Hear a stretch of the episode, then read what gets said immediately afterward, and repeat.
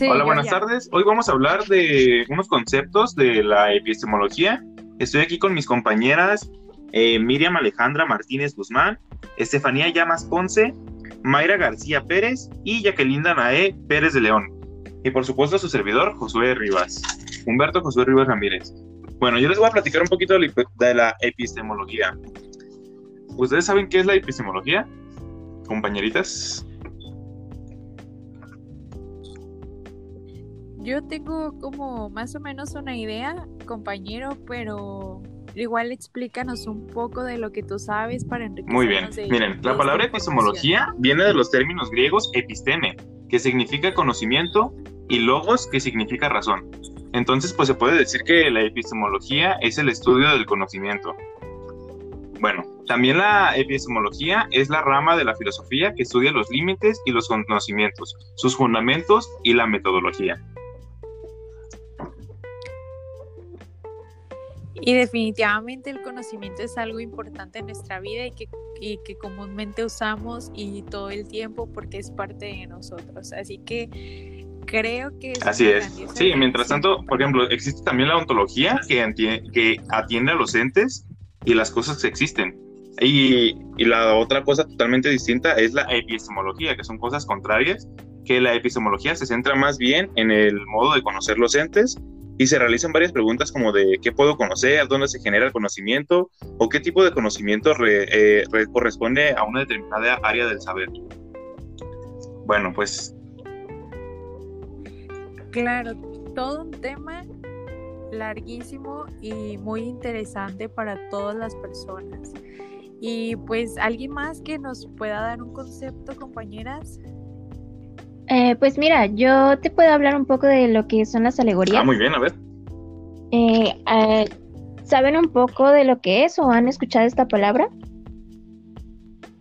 Yo la he escuchado en un libro de Platón. Sí, a mí también como que me suena. Sí. Bueno, mira. Mira, una alegoría se define, según la RAE, como la plasmación en el discurso de un sentido recto y otro figurado ambos completos, por medio de varias metáforas consecutivas, a fin de dar a entender una cosa expresando otra diferente. Que, bueno, es una definición un poquito enredada. No sé si entendieron un poco, se los puedo poner en palabras un poco más sencillas. A ver si gustas explicar. Podría yo definírselas como un material literario o artístico Ajá cuyas ideas, frases, expresiones u oraciones tienen un significado distinto al que se expone. En este sentido, podemos entenderlo como una palabra, más bien como una figura literaria utilizada para simbolizar una idea abstracta a partir de recursos que permitan representarla, ya sea apelando a individuos, animales u objetos. Como por ejemplo, hay algunas obras de algunos artistas que, pues, con ciertos objetos que ponen en sus obras, quieren dar un mensaje, pero no, no lo están dando directamente. O un ejemplo así muy, muy básico que creo que todos conocemos es el de las calaveras. Mm, ya ven que cuando hay algún tipo de veneno o algo es peligroso, solemos ver una calavera y ya con eso sabemos peligro, ¿no? Como el meme de Don Ramón. Sí, sí, sí al final como algunos símbolos ya significan cosas, ¿no? eso se me hace muy interesante. Sí, y también se puede ver eso mucho en la literatura, que, bueno, no sé si han escuchado de la alegoría de Platón. no mucho, eh, la verdad, sí me gustaría saber más sobre la alegoría de Platón. Eh, sí, es la alegoría de la caverna. Tengo un audio de nuestra compañera Jacqueline no sé si gusten escucharlo, se los pongo para que entiendan un poquito más de lo que es esta alegoría. Sí, adelante.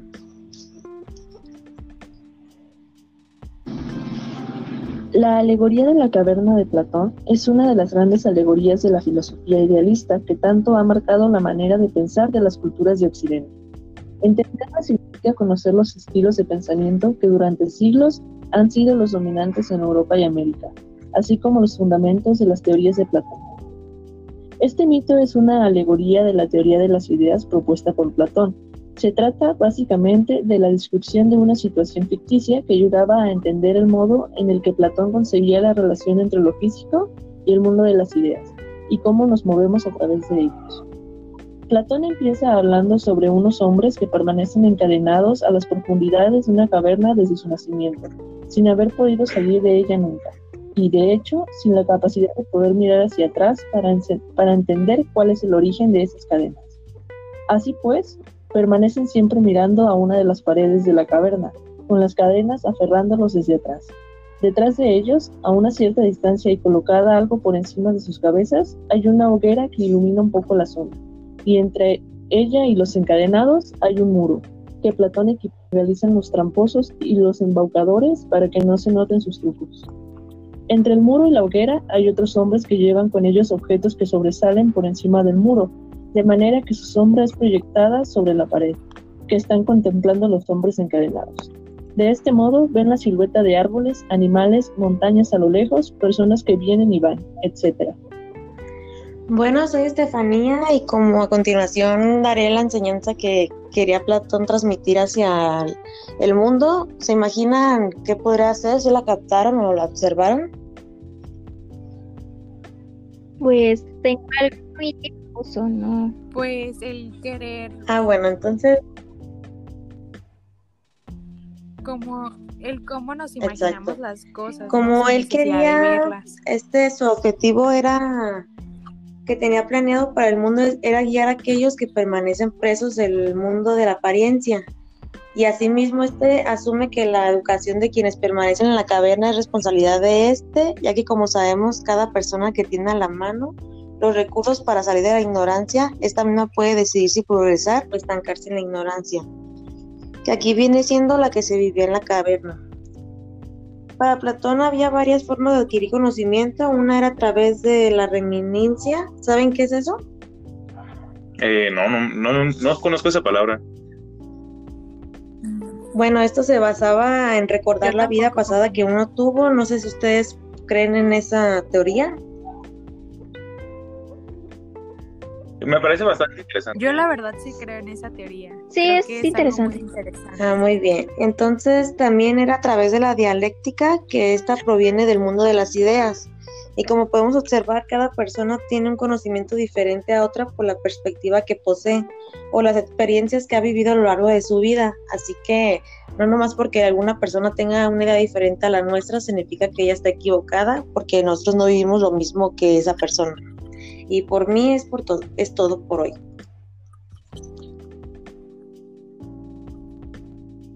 Pues compañeros, yo les voy a platicar sobre un tema muy interesante y que ya habíamos mencionado anteriormente, solamente muy superficial. Y yo les quiero compartir sobre el conocimiento.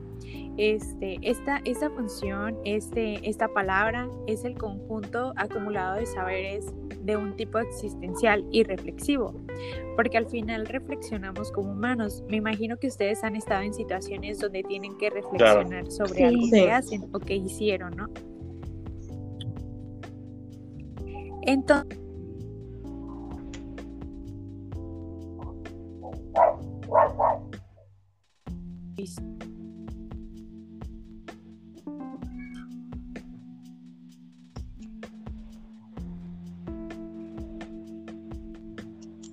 humano tal y como es. Sin embargo, en muchos casos comparte fronteras u orígenes con el conocimiento religioso.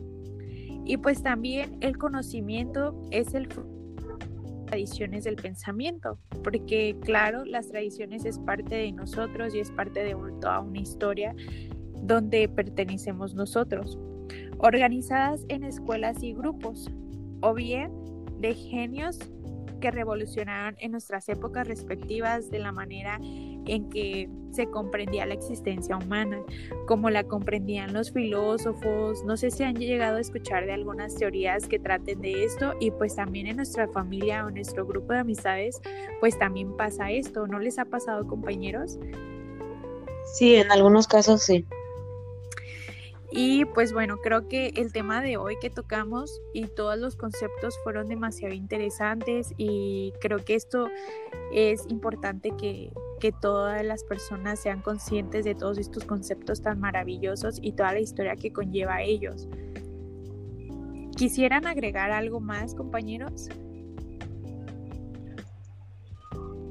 Yo creo que de momento no tengo nada más que agregar. A mí me pareció bastante interesante eh, todos los temas que vimos. Eh, me gustaron bastante y yo creo que me voy a poner a investigar todavía un poco más porque me interesó mucho. sí, es un tema que abarca. Sí, creo que quedó todo muy claro. Está muy interesante.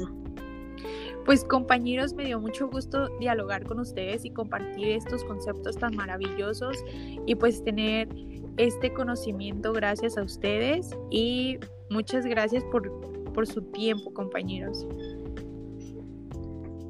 Igualmente, muchas gracias, a, ustedes. Cuídense, hasta luego. Hasta luego. Hasta luego, que tengan un buen día.